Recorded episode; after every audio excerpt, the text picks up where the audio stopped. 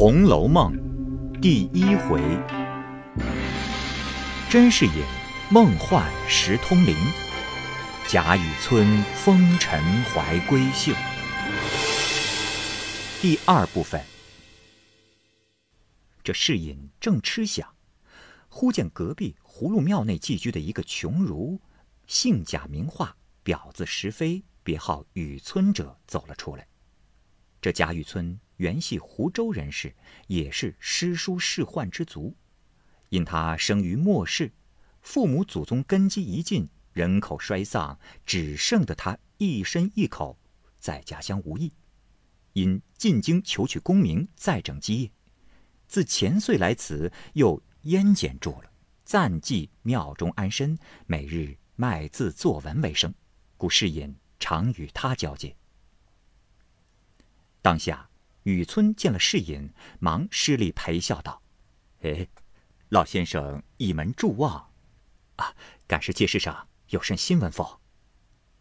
世隐笑道：“啊，哈哈哈非也。”呃，是因小女啼哭，引他出来作耍，正是无聊之甚。呃，兄来的正妙，请入小斋一谈，彼此皆可消此永昼。说着，便令人送女儿进去，自携了雨村来至书房中。小童献茶，方谈得三五句话，忽家人飞报严老爷来拜。侍隐忙得起身谢罪道：“哎呀。”哎，恕狂驾之罪，呃，略坐，即来陪啊。雨村忙得起身揖让道：“啊，老先生请便，晚生乃长造之客，稍后何妨？”说着，侍隐已出前厅去了。这里，雨村且翻弄书籍解闷，忽听得窗外有女子嗽声，雨村遂起身往窗外一看，原来是个丫鬟在那里携花。生得仪容不俗，眉目清朗，虽无十分姿色，却亦有动人之处。雨村不觉得看呆了。那甄家丫鬟携了花，方欲走时，猛抬头见窗内有人，披巾就服，虽是贫窘，然生得腰圆背厚，面阔口方，更兼剑眉星眼，直鼻全腮。这丫鬟忙转身回避，心下乃想。这人生得这样雄壮，却又这样褴褛，想他定是我家主人常说的什么贾雨村了。没有意帮助周记，只是没有甚机会。我家并无这样贫穷亲友，想定是此人无疑了。怪道又说他必非久困之人。如此想，不免又回头了两次。雨村见他回了头，便自为这女子心中有意于他，便狂喜不禁，自为此女子必是个巨眼英豪，风尘中之知己也。一时小童进来，雨村打听得前面留饭，不可久待，遂从夹道中自便出门去了。是引待客既散，知雨村自便，也不去再邀。一日。早又中秋佳节，侍隐家宴已毕，乃又另聚一席于书房，却自己步月至庙中来邀雨村。原来，雨村自那日见了甄家之婢，曾回头顾他两次，自为是个知己，便时刻放在心上。今又正值中秋，不免对月有怀，因而口占五言一律云。未卜三生愿，平添一段愁。闷来十脸额，行去几回头。自顾风前影，谁堪月下愁？禅光如有意，先上玉人楼。雨村吟罢。又因思及平生抱负，苦未逢时，乃又搔首对天长叹，复高吟一联云：“欲在愧中求善价，钗于帘内待时飞。”恰值侍隐走来听见，笑道：“好，雨村兄真抱负不浅也。雨村忙笑道：“啊，岂敢？呃，不过偶言前人之句，何敢狂诞至此？”因问：“哎，老先生何幸至此？”世隐笑道：“啊，呃，今日中秋，俗谓团圆之节，呃，想尊兄旅居僧房，不无寂寞之感，故特具小酌，邀兄到碧斋一饮。”不知可纳亲意否？玉村听了，并不推辞，便笑道：“啊，既蒙谬爱，何敢负此盛情？”说着，便同了侍隐赴过这边书院中来。须臾茶毕，早已设下杯盘，那美酒佳肴自不必说。二人归坐，先是款斟慢饮，渐次谈至兴浓，不觉飞弓献甲起来。当时街坊上家家管箫，户户弦歌，当头一轮明月，飞彩凝辉。二人欲添豪兴，酒到杯干。雨村此时已有七八分醉意，狂兴不禁，乃对月欲怀，口号一绝云：“时逢三五便团圆，满把晴光护玉兰。”天上一轮才捧出，人间万象仰头看。世隐听了，大叫：“哎呀，妙哉！吾每为兄必非久居人下者，今所吟之句，飞腾之兆已见，不日可接履于云泥之上矣！可贺可贺呀！”乃亲酌一斗为贺。玉村因干过，叹道：“唉，非万生酒后狂言。若论时尚之学，万生也或可去充数沽名。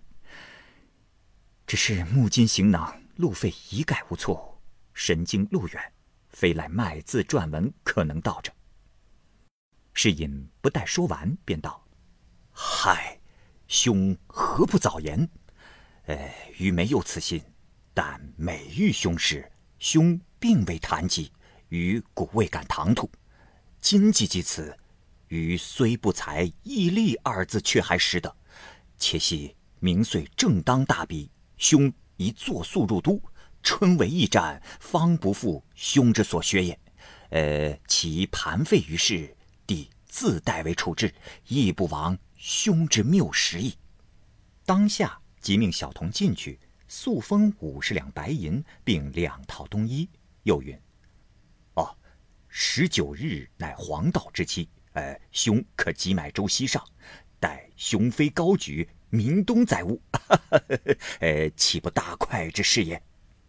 雨村收了银衣，不过略谢一语，并不介意，仍是吃酒谈笑。那天已交了三更，二人方散。侍隐送雨村去后。回房一觉，直至红日三竿方醒。因思昨夜之事，意欲再写两封荐书与雨村带至神都，使雨村投谒个仕宦之家为祭足之地。因使人过去请时，那家人去了回来说，和尚说贾老爷今日五谷已进京去了，也曾留下话与和尚转达老爷，说读书人不在黄道黑道，总以势力为要。不及面辞了，世隐听了也只得作罢了。真是闲处光阴易过，疏忽又是元宵佳节。世隐命家人霍启抱了英莲去看射火花灯。半夜中，霍启因要小姐，便将英莲放在一家门槛上坐着。待他小姐完了来报时，哪儿有英莲的踪影？急得霍启直寻了半夜，直至天明不见，那霍启也就不敢回来见主人，便逃往他乡去了。那世隐夫妇见女儿一夜不归，便知有些不妥，便再使几人去寻找，回来皆云连音响皆无。夫妻二人半世只生此女，一旦失落，岂有不想？因此昼夜啼哭，几乎不曾寻死。堪堪的一月，世隐就先得了一病。当时风氏孺人也因思女构疾，日日请医治疗。不想这日三月十五日，葫芦庙中炸供，那些和尚不加小心，致使油锅火溢，便烧着了窗纸。此坊人家多用竹篱木壁者。大敌也因结束，于是接二连三、千五挂四，将一条街烧得如火焰山一般。彼时虽有居民来救，那火已成了势，如何救得下？直烧了一夜，方渐渐西去，也不知烧了几家。只可怜甄家在隔壁，早已烧成一片瓦砾场了。只有他夫妇并几个家人的性命不曾伤了。急得世隐唯跌足长叹而已，只得与妻子商议，且到田庄上去安身。偏值近年水旱不收，蜀道风起，无非抢田夺地、鼠窃狗偷，民不安生，因此官兵剿捕，难以安身。世隐只得将田产都折遍了，便携了妻子与两个丫鬟投他岳丈家去。他岳丈。名唤风素，本贯大如州人士，虽是务农，家中还都殷实。今见女婿这等狼狈而来，心中便有些不乐。幸而是隐还有折遍田地的银子未曾用完，拿出来托他随份救驾，博置些许房地，为日后衣食之计。那风素便半哄半转，些许与他些薄田朽屋。世隐乃读书之人。不惯生理架色等事，勉强支持了一二年，越觉穷了下去。风俗每见面时，便说些现成话，且人前人后又怨他们不善过活，只一味好吃懒做等语。是因之头人不着，心中未免悔恨。再兼上年惊吓，极愤怨痛，已有积伤。暮年之人贫病交工，竟渐渐的。露出那下世的光景来。可巧这日，拄了拐杖，争错到街前散散心时，忽见那边来了一个跛足道人，疯癫骆驼，马洗纯衣，口内念着几句言辞，道是：“世人都晓神仙好，唯有功名忘不了。古今将相在何方？”荒冢一堆草没了，世人都晓神仙好，只有金银忘不了。终朝只恨聚无多，及到多时眼闭了。世人都晓神仙好，只有娇妻忘不了。君生日日说恩情，君死又随人去了。世人都晓神仙好，只有儿孙忘不了。痴心父母古来多，孝顺儿孙谁见了？啊！哈哈哈哈哈哈！诗隐听了，便迎上来道。你满口说些什么？只听见些“好了，好了。”那道人笑说：“哦，你若果听见‘好了’二字，还算你明白。可知世上万般，好便是了，了便是好。”若不了，便不好；若要好，须是了。我这歌儿便名《好了歌》。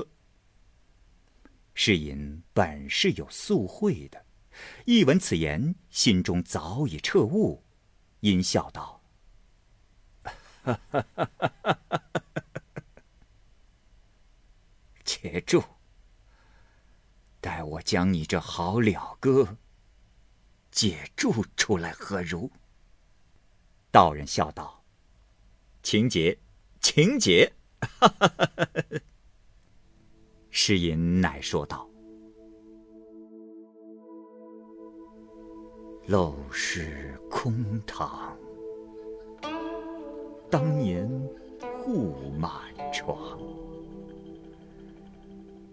衰草枯杨，曾为歌舞场。蛛丝儿结满雕梁。”绿纱今又糊在蓬窗上，说什么脂正浓，粉正香，如何两鬓又成霜？昨日黄土陇头送白骨，今宵红灯帐底卧鸳鸯。金满箱，银满箱，展颜乞丐人皆谤，正叹他人命不长，哪知自己归来丧。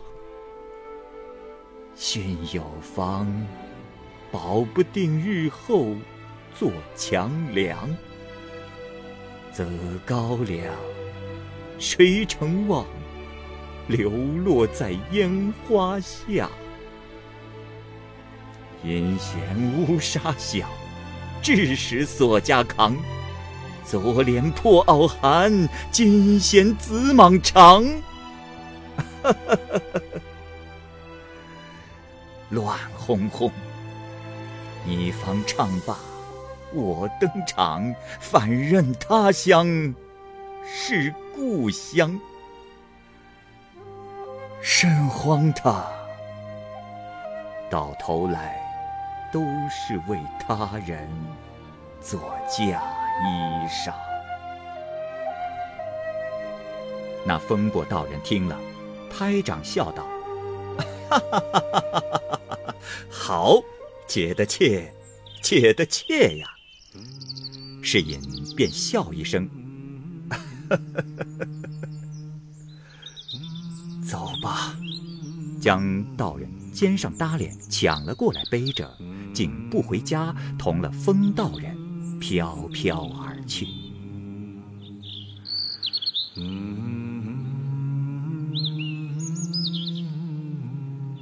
当下轰动街坊，众人当作一件新闻传说。冯氏闻得此信，哭个死去活来，只得与父亲商议。遣人各处访寻，哪儿讨得音信？无奈何，少不得依靠他父母度日。幸而身边还有两个旧日的丫鬟服侍，主仆三人日夜做些个针线发卖，帮着父亲用度。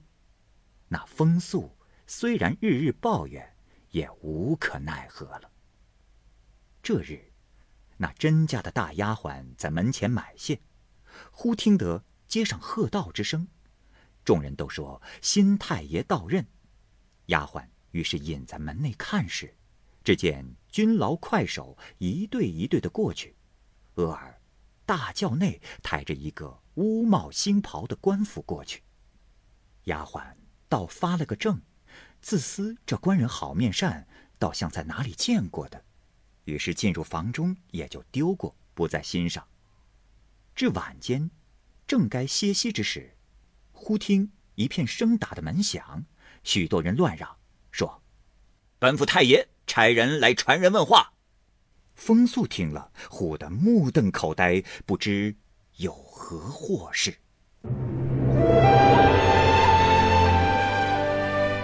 好，各位听友，由于时间的关系，我们这期节目就先播到这儿。欲知后文详情，欢迎您关注蚂蚁晒尔。并订阅我播讲的《红楼梦》，另外还有更多精彩的系列故事也在其中，欢迎您关注收听。如果您有什么样的意见或者建议，可以通过下方的留言方式及私信的方式告诉我，我会在第一时间回复您。我是蚂蚁，我们下期节目再见。